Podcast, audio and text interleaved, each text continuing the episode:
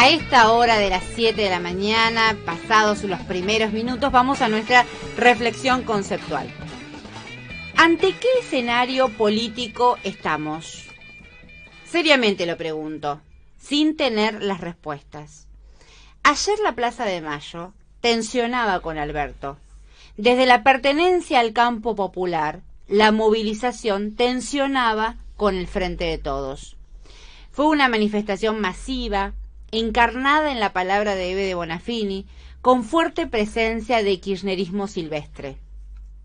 Las bases, presentes en la marcha, adhirieron a la narrativa de la convocatoria que fue el no pago al Fondo Monetario Internacional, la consigna de las madres. Fue un mensaje hacia adentro del gobierno, que tiene por un lado una exigencia con capacidad de fuerza y movilización, y por otro lado, esa capacidad de fuerza y movilización también es un respaldo al gobierno si reorienta el rumbo. El llamado a la marcha que hicieron las madres tomó tanta fuerza, luego de las idas y venidas, de que sí que no, de que el gobierno convocaba, no convocaba, cambiaba el día, la fecha, etcétera, tomó tanta fuerza la convocatoria de las madres que generó en Alberto la necesidad de escribir una carta de adhesión que pretendió ser habilitante del encuentro. También Cristina, en la ex ESMA, hizo lo propio. Llamaron a movilizar. Resurge entonces desde el territorio el actor político que es el kirchnerismo de base, del sector más dinámico del Frente de Todos, que le dice al gobierno que votó otra agenda que la que está siguiendo el oficialismo? Como decía hace algunos años Agustín Rossi, hay más kirchnerismo en la calle que en algunos de los dirigentes. Hablando de dirigentes, uno de peso territorial me decía ayer entre los bombos de la plaza.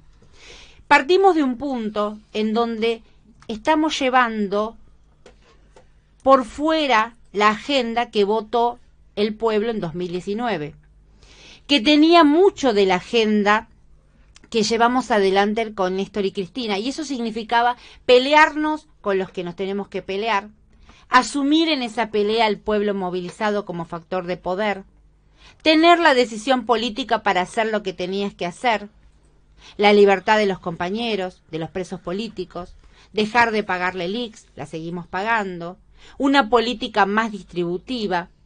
Nuestro pueblo, si hubiéramos seguido esa agenda que votamos en 2019, no le estaría pasando tan mal.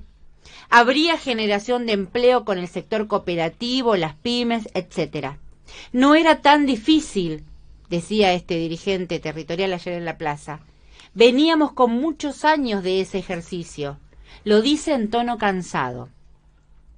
Pero la verdad es que se optó por la agenda de administración de lo que nos dejó el macrismo, y administrar eso significa viajar cada tanto a Washington y jugar con sus reglas.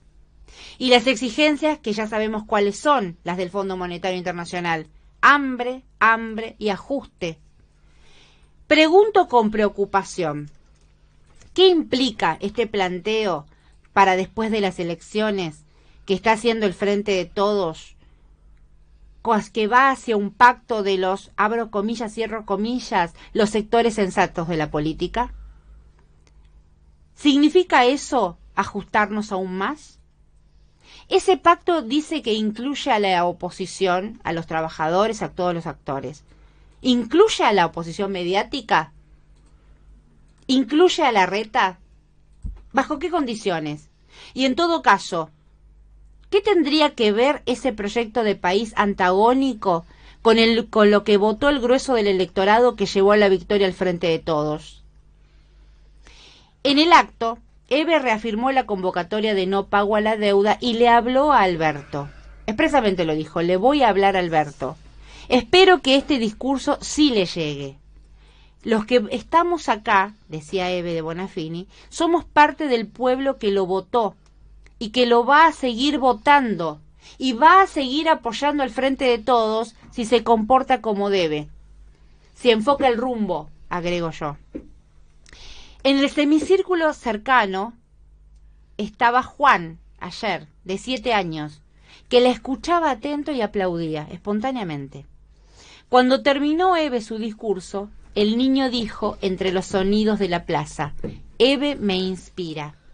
Quería regalarles esa postal que se sobrepone a los análisis del día. Fue muy lindo volver a marchar.